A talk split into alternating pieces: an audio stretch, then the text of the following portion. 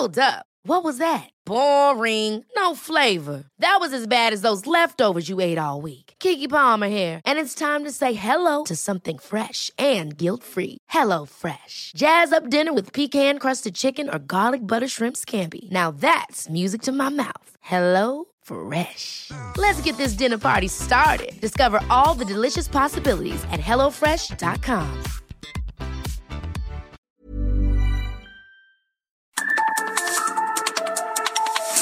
Norte a sur, las coordenadas de la información. Con Alejandro Cacho.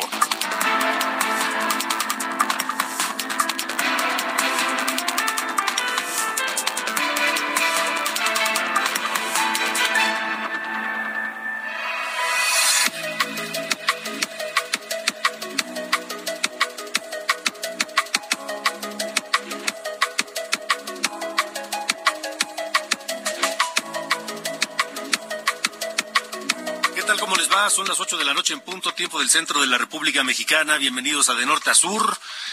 A través de la cadena nacional de Heraldo Radio le enviamos un saludo donde quiera que se encuentre, donde quiera que nos sintonice en Heraldo Radio, en República Mexicana, de costa a costa, de frontera a frontera.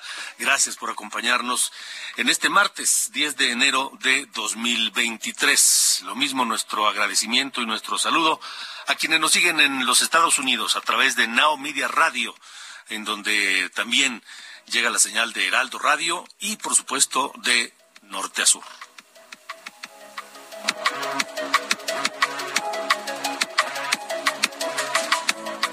En esta noche tenemos algunos temas interesantes. Ya terminó la cumbre de los líderes de América del Norte, México, Canadá y Estados Unidos.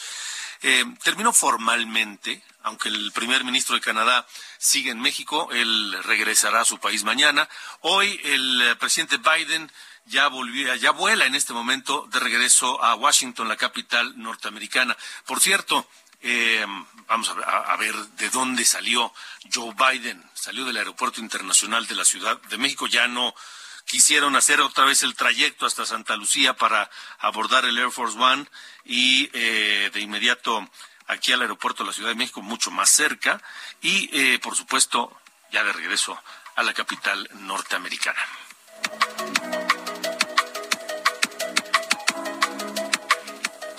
Y estamos en plena cuesta de enero.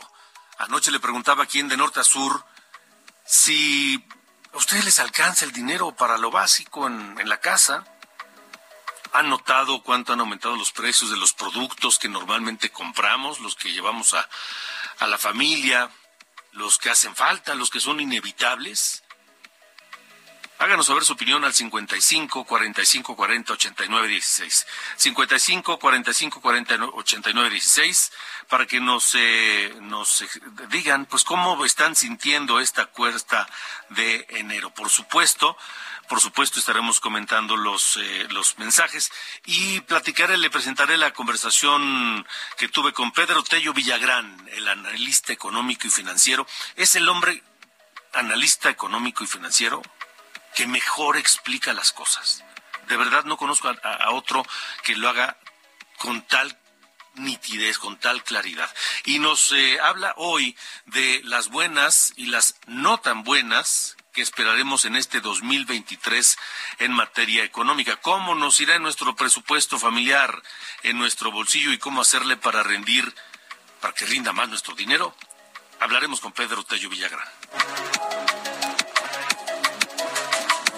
También esta noche platicaré con, a ver, a ver, este asunto que para algunos se está sobredimensionando, pero me parece que, que no.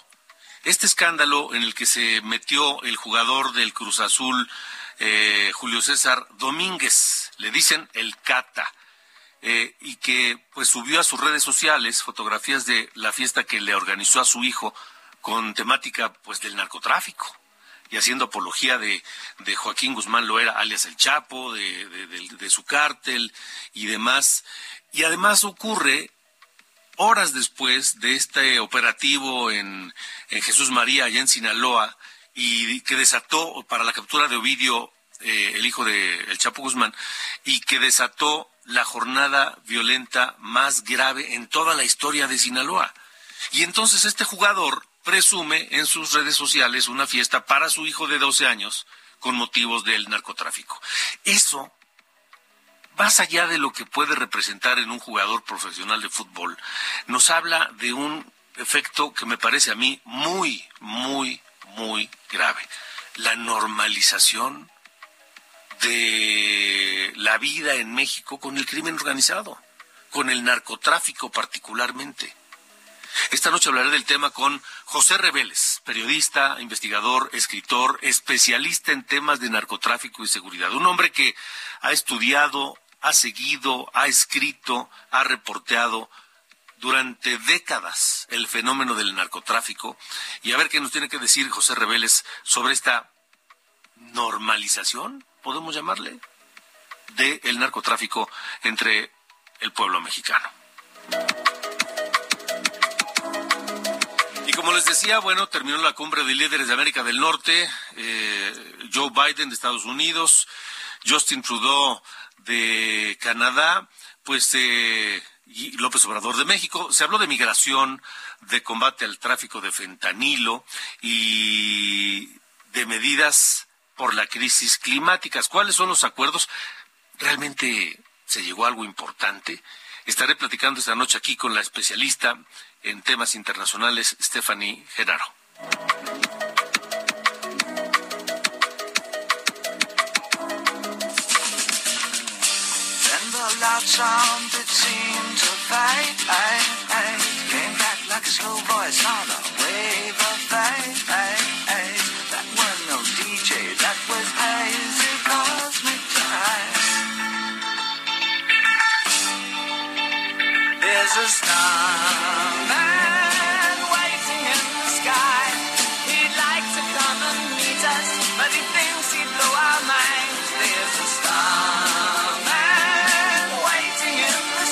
Querido Ángel Arellano, ¿cómo estás? Buenas noches. Muy buenas noches, Alejandro. Buenas noches a usted que nos sintoniza. Pues estamos. David Bowie hoy. David Bowie, perfecto.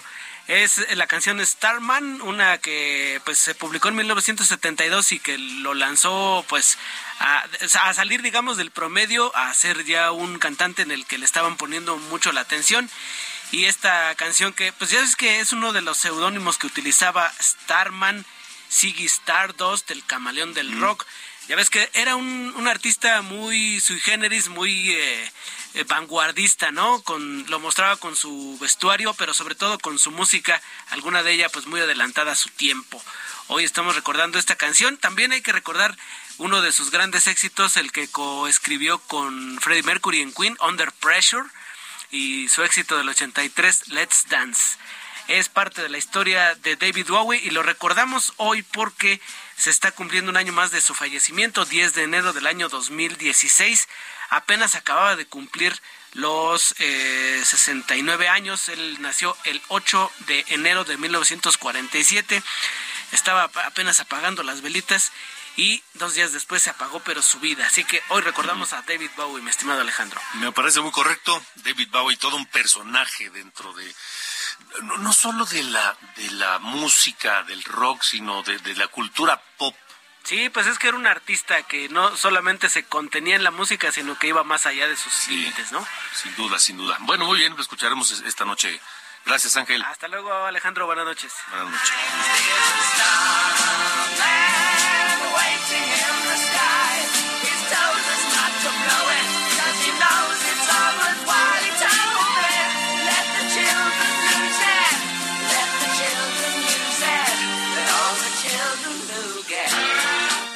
Norte a sur, con Alejandro Cacho.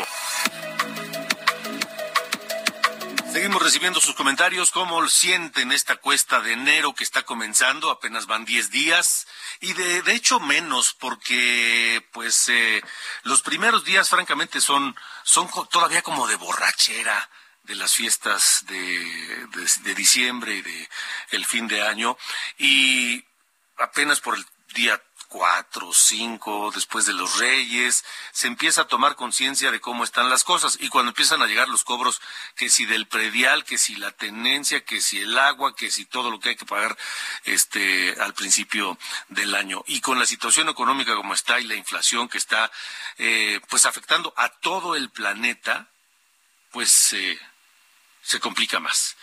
Hay algunas buenas noticias y unas no tan buenas noticias para este 2023 y de ello platiqué con el especialista Pedro Tello Villagrán, quien de verdad, si no lo ha escuchado usted, ponga atención porque es, es un hombre que explica todo con suprema claridad. De norte a sur, con Alejandro Cacho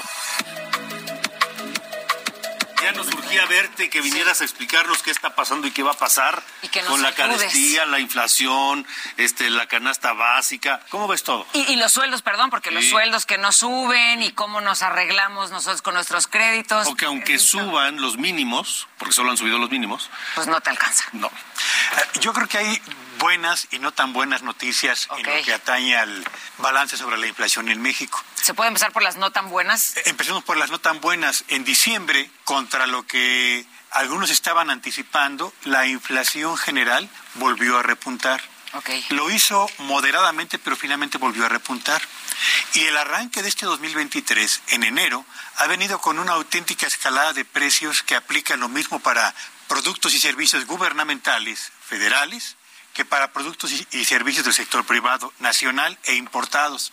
Desde la tenencia, el predial, el agua, la electricidad, el gas, las gasolinas, los alimentos, eh, prendas de vestir, etcétera, etcétera. Hemos eh, iniciado 2023 con una auténtica escalada de precios que es incluso, diría yo, la más intensa de los últimos cinco años, aunque las cifras todavía oficiales todavía no las conocemos.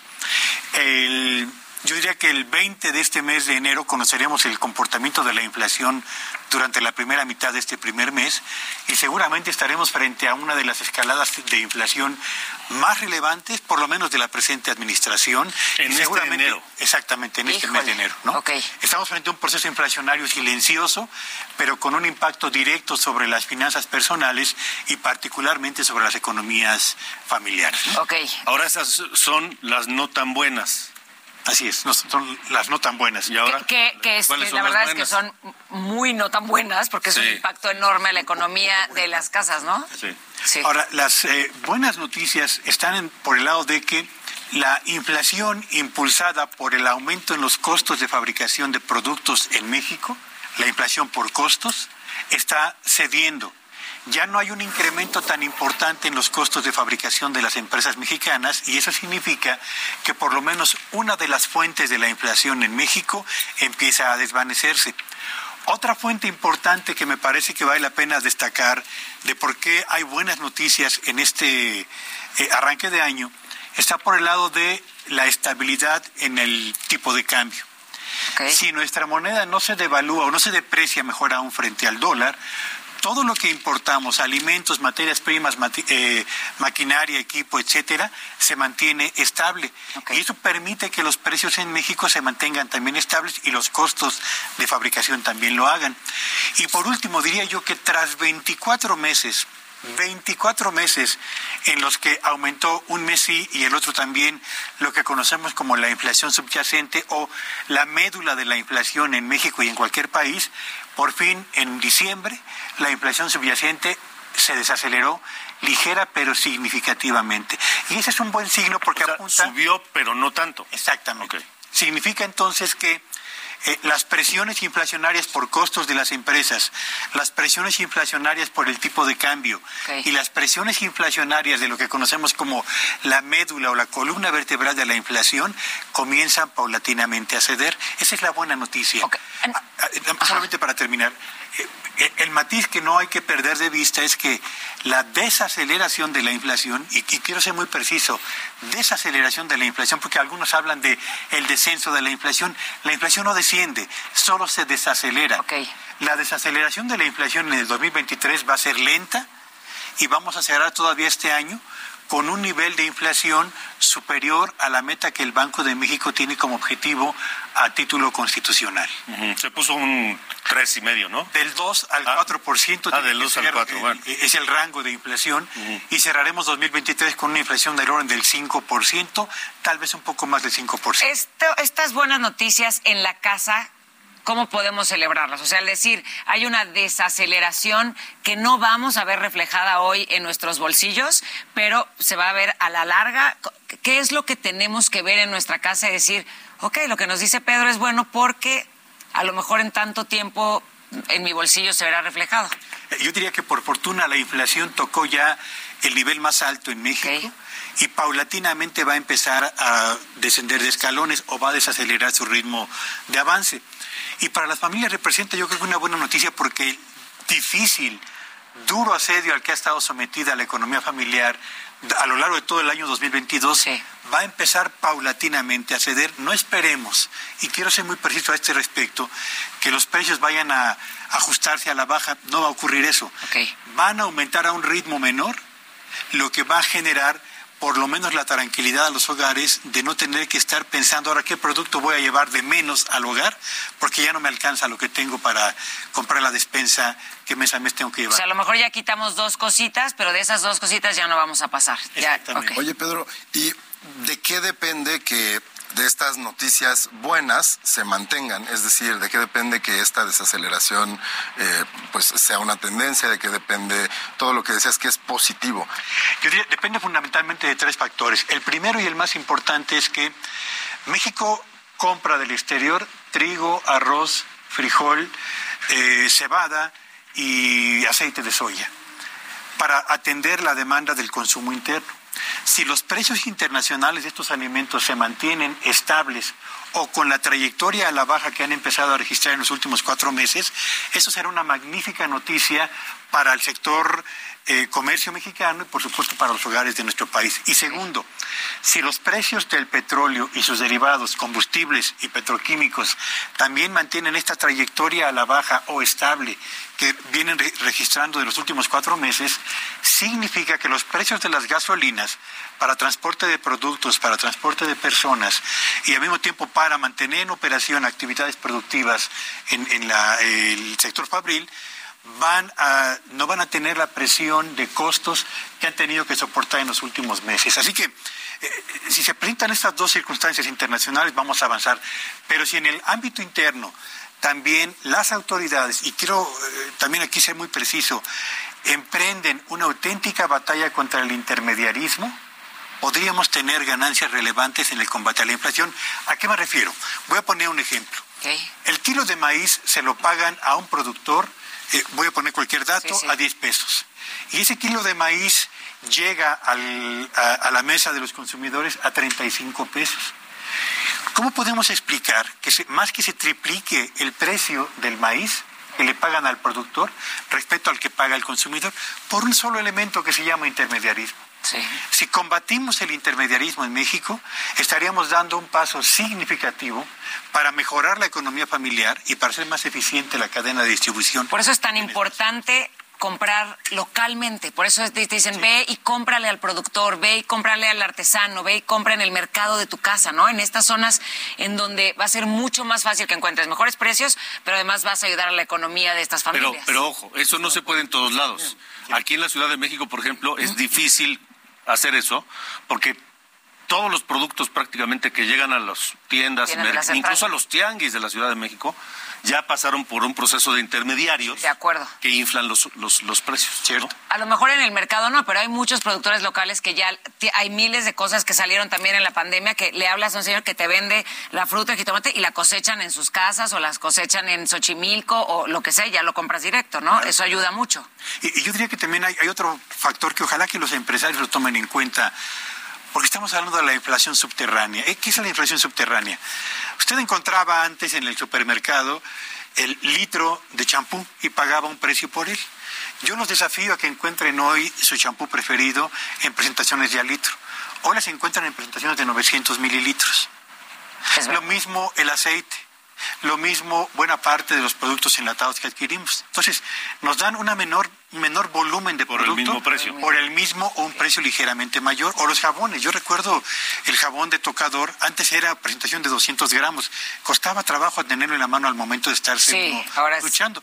Ahora es de 150 gramos y estamos pagando el mismo o un precio más elevado. Y a veces eso ni lo percibes, ¿no? O sea, es como, ah, son, agarras el aceite, Sí, te no te quitaron fijas. 100. diario, te realmente fijas. ni, ni siquiera volteas ya a ver, es, es como el, lo tienes que comprar y ya estás como casado con una marca. Entonces, Pero por eso no, no exigimos más ni vamos a otros lugares, ¿no? Como que, ah, pues agarras tu aceite siempre y tiene Ahora, menos. el gobierno está, porque esta labor de combatir el intermediarismo es del gobierno. Sin duda. ¿Están haciendo algo? Desafortunadamente muy poco y muy mal. Sí. Porque hablamos de un problema que existe en México desde hace décadas Sí, enteras. sí, sí, sí. Y lejos de ir desmantelando esas eh, estructuras de poder económico que encarecen productos básicos, lo, lo que han hecho es preservarlas y en este momento son finalmente un poder eh, político, económico y electoral significativo. Ahora, hay otra cosa también, Pedro.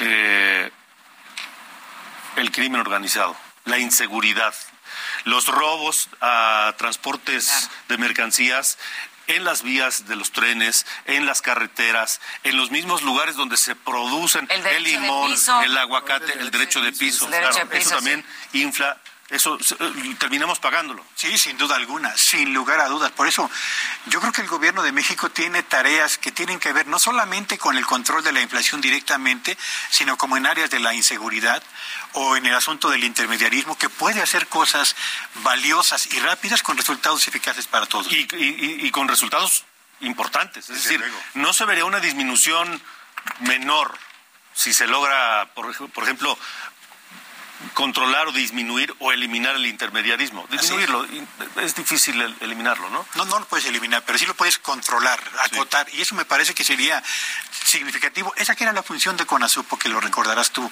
y quienes nos escuchan en este momento, se fue desvaneciendo porque CONASUPO terminó siendo presa de las mafias del intermediarismo en México y hasta ahora, bueno, pues encontramos finalmente, yo diría que el, el rey del aguacate, el rey del jitomate, el rey del tomate, el rey de la naranja, que son los que determinan a qué precio llega a México o a la capital o a los principales centros urbanos los alimentos básicos y a qué precio a partir de ahí se venden al consumidor final. Y esas presiones inflacionarias de las que podemos prescindir con una eficaz actividad gubernamental siguen presentes y gravitando pesadamente sobre la economía familiar todavía. Bueno, pues este Pedro, siempre es un gusto tenerte, escucharte Gracias. con atención, este y pues te, te vamos a seguir este preguntando las cosas. Es un gusto. De norte a sur, con Alejandro Cacho. Pues ahí está, ahí está la situación. Y esto del intermediarismo no es un tema menor. No es un fenómeno de este, de, de- de- de- de pocos años para acá. No es un problema de este gobierno. Viene ocurriendo desde hace décadas. Ningún gobierno lo ha atendido. ¿Hasta cuándo lo van a atender? Porque sí, a veces los, el precio de los productos se triplica o se quintuplica desde el momento en que lo producen en el campo hasta que llegan a nuestras mesas. Si el gobierno controlara eso, que debe ser su obligación, otra cosa sería. Bueno, bueno, vamos a Jalisco rápidamente. Mayeli Mariscal, los estudiantes de- detenidos, eh, encarcelados, ahora están libres, aunque siguen vinculados a proceso. Buena noche. Hola, ¿qué tal? Muy buenas noches, buenas noches al auditorio. Pues así es, el día de hoy, alrededor de las cuatro de la tarde, salieron ya de estos juzgados eh, de juicios orales del penal de Puente Grande. Y si te parece, vamos a escuchar parte del audio de cómo fue que lo recibieron.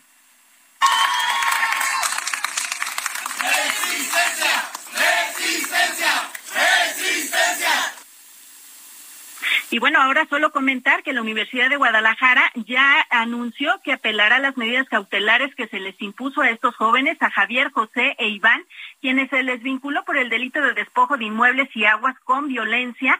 Eh, y bueno, esto también estarán pidiendo al Consejo de la Judicatura que se revise también el actuar del juez y por lo pronto el Consejo General Universitario determinó que se mantienen en estado de emergencia y levantaron ya la Federación de Estudiantes Universitarios el campamento que se ubicó afuera de Casa Jalisco.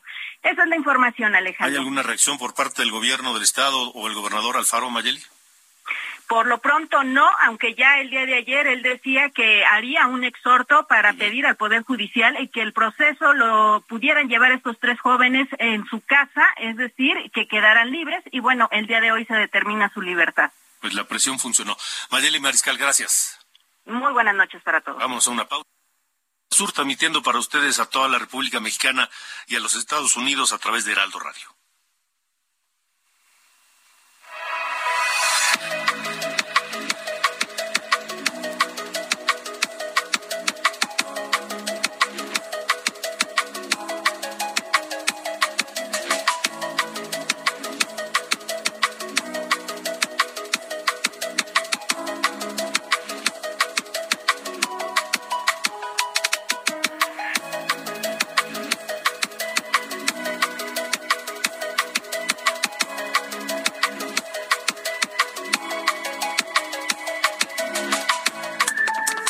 Alejandro Cacho en todas las redes. Encuéntralo como Cacho Periodista.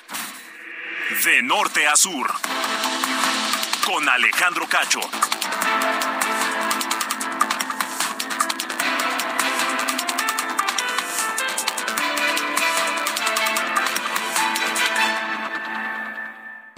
De norte a sur. Las coordenadas de la información. Con Alejandro Cacho.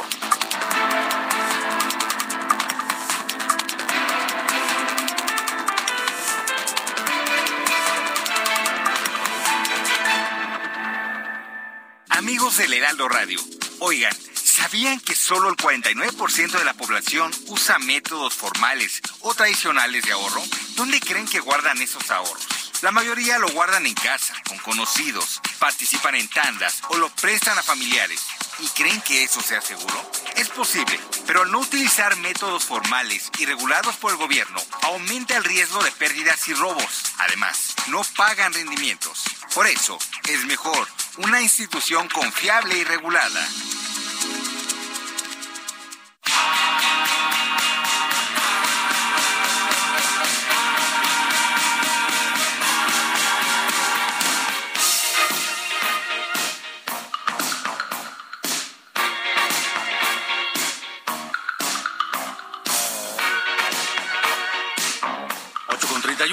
En De Norte a Sur y escuchamos, por supuesto, otro de los clásicos de David Bowie, Let's Dance, este sencillo de su álbum también llamado Let's Dance de 1983.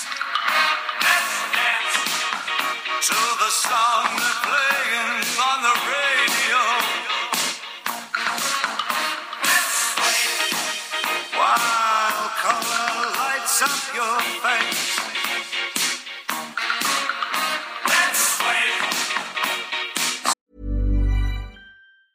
It's that time of the year.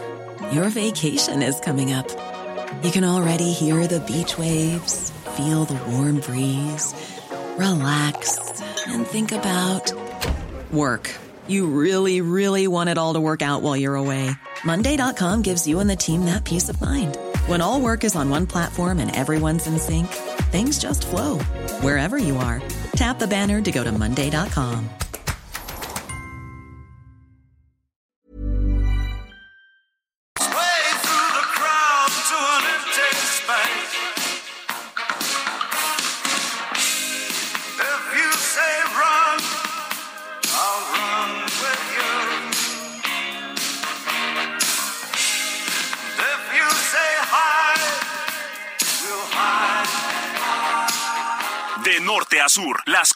de la información.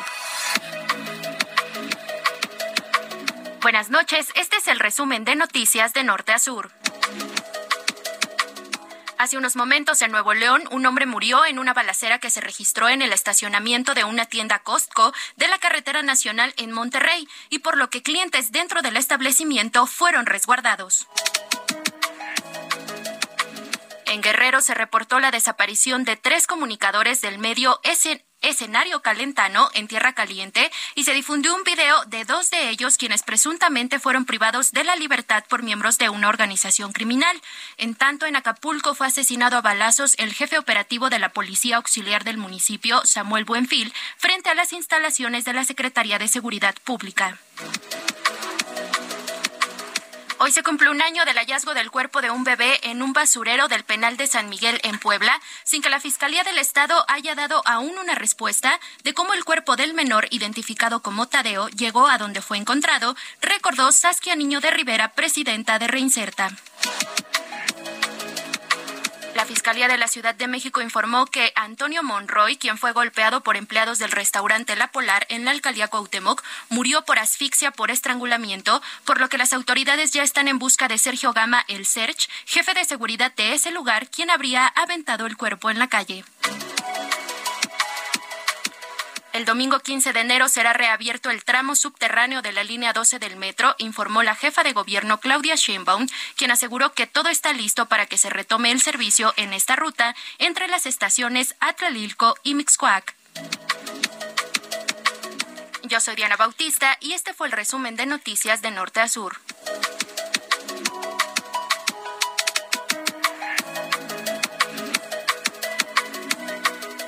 De norte a sur, con Alejandro Cacho.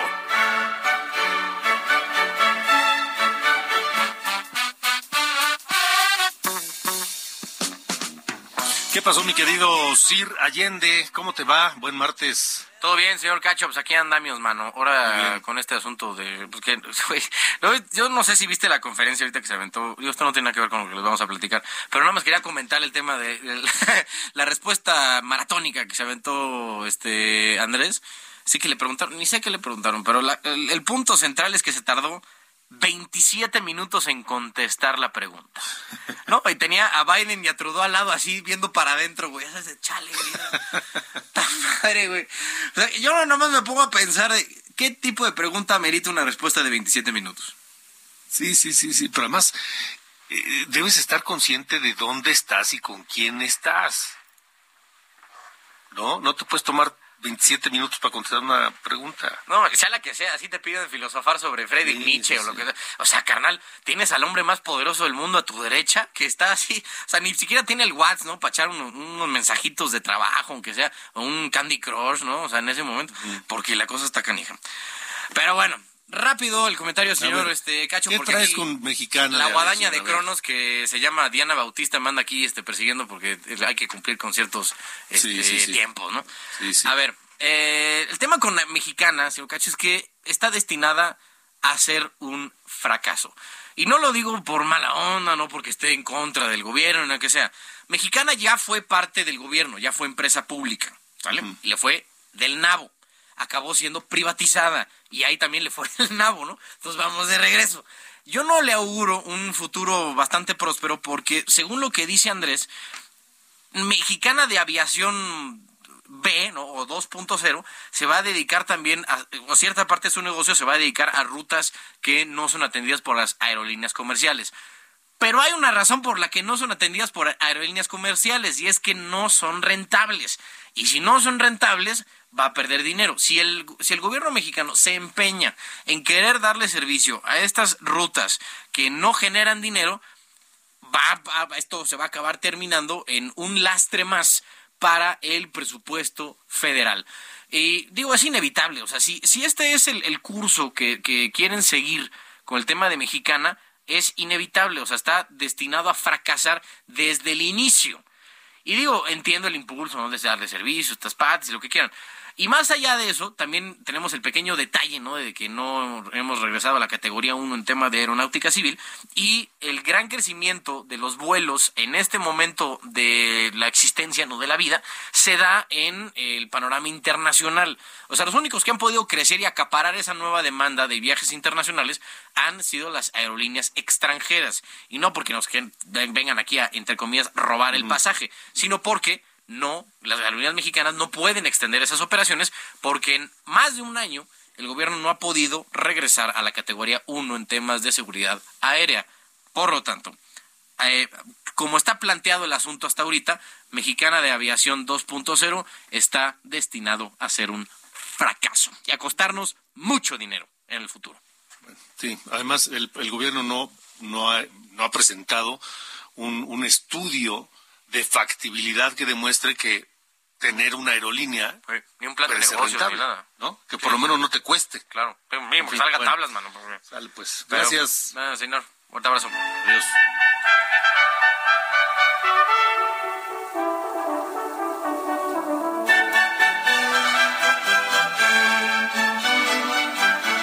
De norte a sur, con Alejandro Cacho.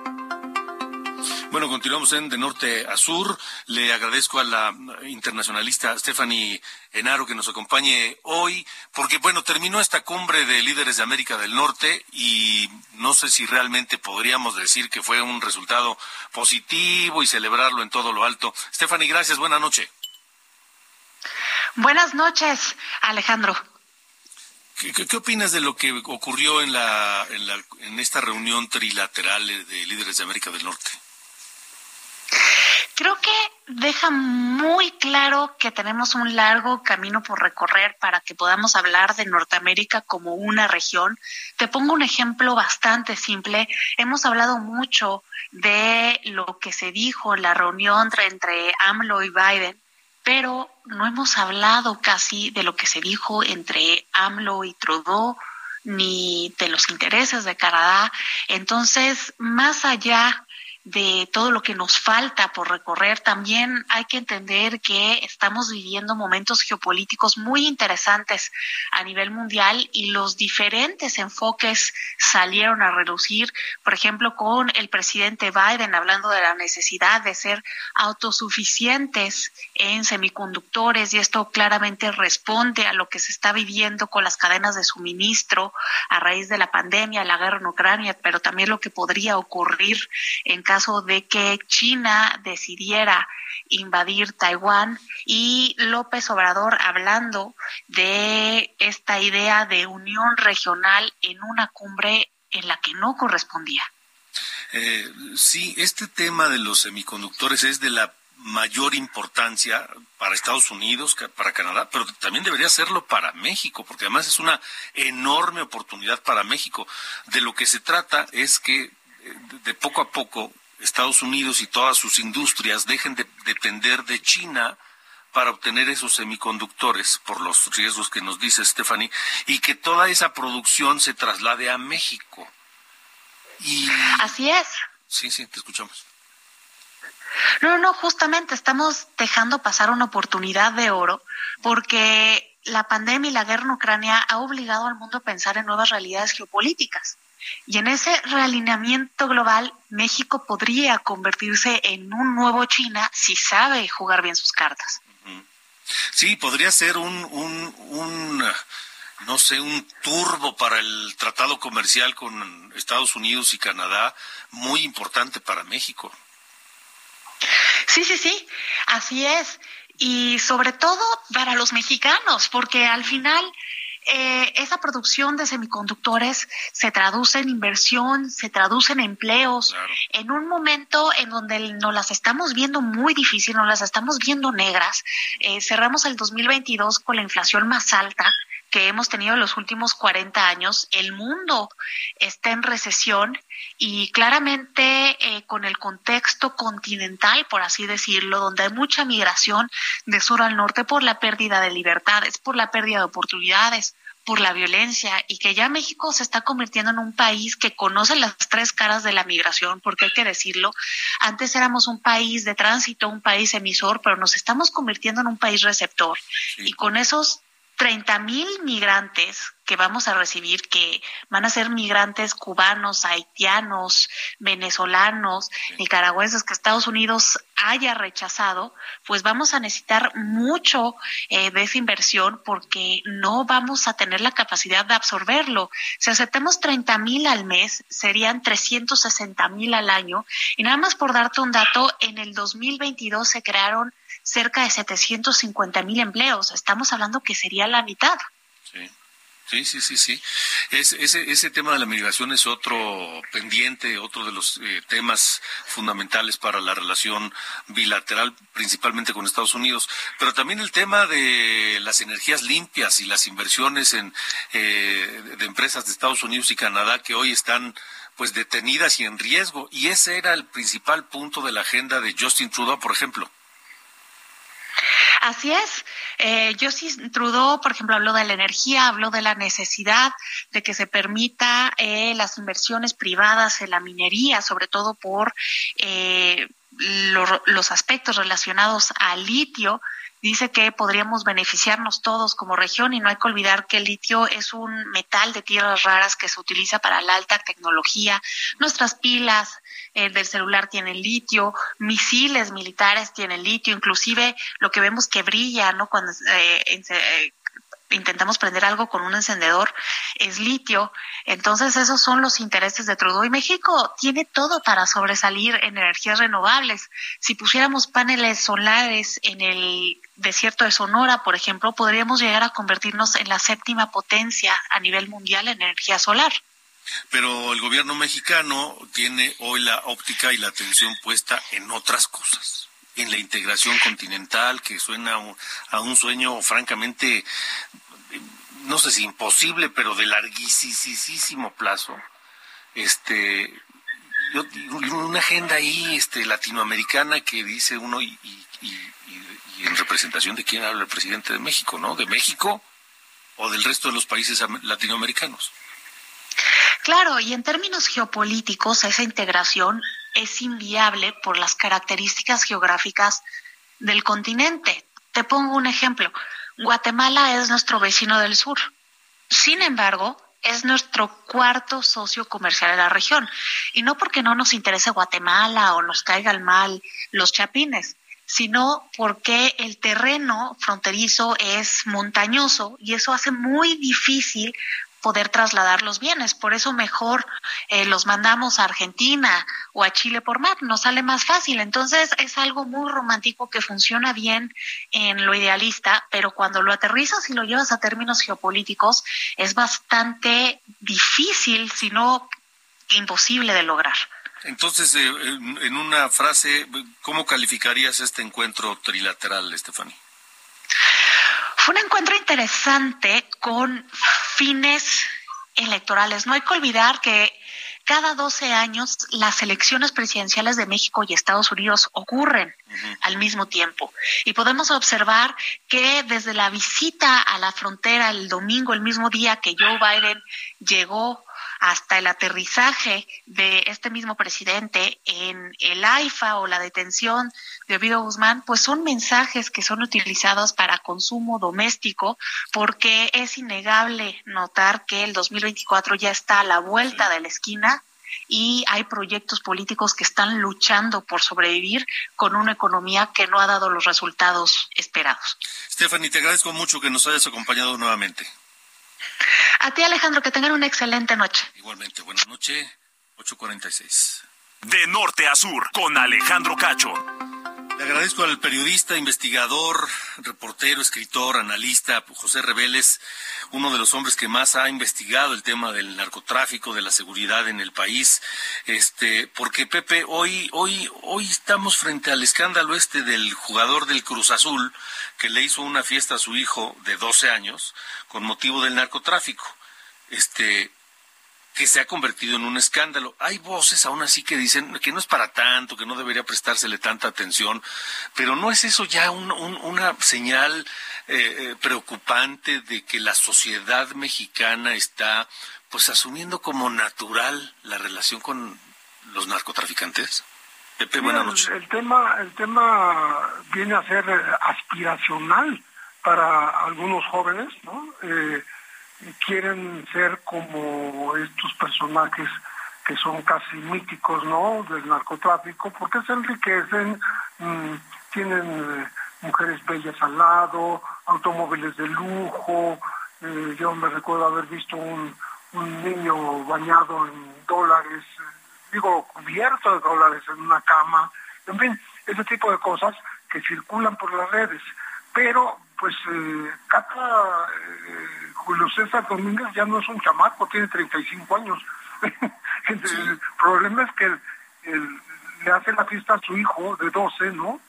Y mm, mezcla eh, esta cosa de la cultura del narco que, que tiene que ver con las gorras, las playeras, mm, de, que dicen las iniciales del Chapo, eh, Joaquín Guzmán Loera, J- JGL, Ulises Chapiza, ¿no? Pero además mezcla con uniformes del Cruz Azul donde él juega, lo que él de, lo que me imagino que debe ser muy ofensivo, muy estresante para el propio club. Sin duda, yo también coincido con eso, Pepe. Este, pe- pero el resto de la sociedad, ¿cómo, cómo ves? ¿Lo asumimos así como que pues ya parte de nuestra realidad? Pues el, eh, el asunto es que eh, en algunos eh, sitios eh, mm, se ve como algo casi casi cotidiano y natural, como, como pudimos ver a un artista no hace muchas semanas con un letrero del Chapo, unos videos del Chapo cantando ¿no? en un escenario, pero eso fue allá en, en Sinaloa exactamente.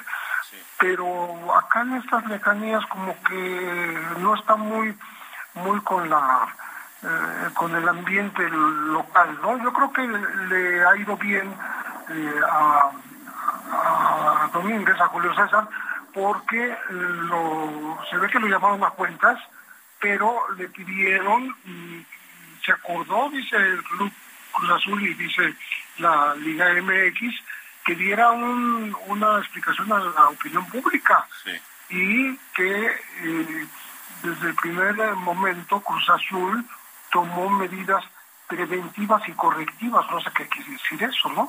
Pero, pero es, es curioso, ¿no?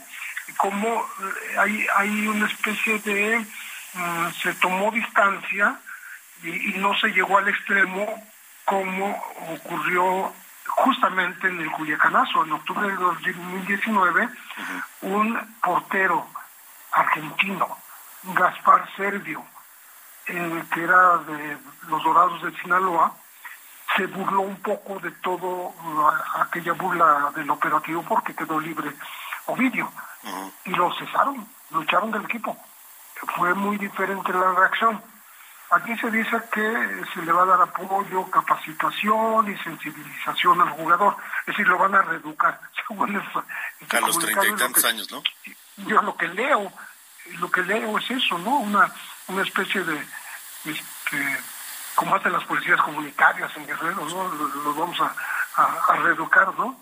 Pero bueno, este, sí es un, es un asunto que preocupa en la medida en que pueda pasar, eh, si no inadvertido, porque salió en redes, pero que pueda pasar sin ninguna consecuencia. Sí, porque ya ocurrió en el fútbol, ha habido varios ejemplos, como nos mencionas, pero ocurre cotidianamente en las series de, de televisión, en películas, en el cine, este... Sí estamos fin. invadidos. Sí, sí, estamos, eh, están los narcocorridos, que en algunos estados incluso los han prohibido, pero pues esas prohibiciones no, no, no, no llegan a ningún lado, porque se sigue escuchando la, la- a los grupos, a muchos eh, que son compositores y, e intérpretes de sus propios narcocorridos, ¿no? Eh, en cuanto ocurre algo, sale un, un, un corrido por ahí, ¿no? Este, yo creo que por aquí va a salir el de Ovidio en, en poco Yo ya escuché digo, algo de- Ovidio segunda vez. Sí, sí, sí. Ahora, Pepe, Pepe Reveles, ¿qué crees que debería estar haciendo el gobierno en este respecto? Este o el que sea. Pues se, supone que, que la, la, cuestión de, del combate al narco implica educación, implica oportunidades de escuela, oportunidades de empleo, implica una cultura de- del esfuerzo, de, la preparación y de la incorporación a, las, a, las filas de trabajo, ¿no? Eh, implica no estar eh, en, el ejército de los ninis, que es una frase peyorativa que a mí no me gusta, que usó un rector de la UNAM, eh, que ni estudian ni trabajan, y bueno, al gobierno le tocaría eh, desde la escuela, desde la familia, educar para que eh, eh, se- los padres eh, cuiden que sus hijos no estén expuestos a este bombardeo de propaganda. Repito, que, que, lo- que los vuelve mitos aspiracionales este, a los narcos. Eso es, es terrible. Terrible. Pepe Reveles, te agradezco mucho, como siempre, tu amabilidad para tomarnos la llamada. Con mucho gusto, Alejandro. Gracias, Pepe. Muy buenas noches. Hasta luego, buenas noches, José Reveles. José Reveles, de verdad hay que leerlo y hay que seguirlo porque es un hombre muy estudioso de estos temas. Le comento rápidamente, antes de irnos rapidísimamente, otro incidente ahora en la en la línea 5, estación La Raza del metro de la Ciudad de México. Un incendio en un vagón, aparentemente porque dicen cayó un objeto metálico en las vías y eso habrá provocado pues un chispazo y llamas. Ahí eh, eh, este tren tuvo que ser desalojado otra vez el metro de la Ciudad de México. Nos vamos, con eso nos vamos. Gracias por habernos acompañado esta noche. Alcanza entrar la música, mi querido Ángel, échale.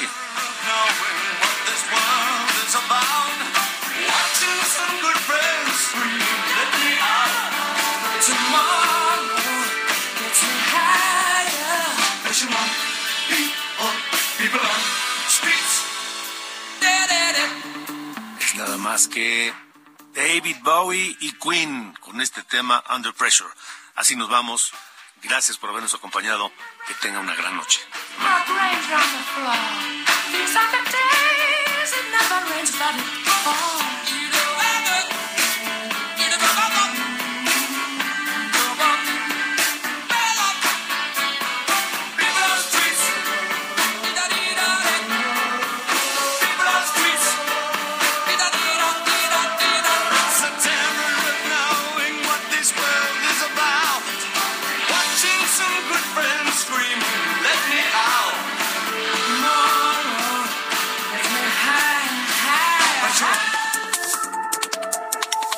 Esto fue De Norte a Sur, las coordenadas de la información.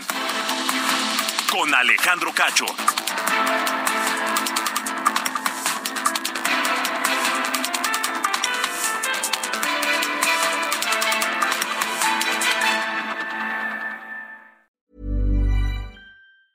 Ever catch yourself eating the same flavorless dinner three days in a row?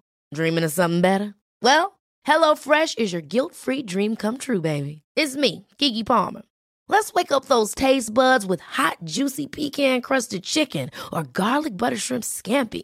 Mm. Hello Fresh. Stop dreaming of all the delicious possibilities and dig in at HelloFresh.com. Let's get this dinner party started.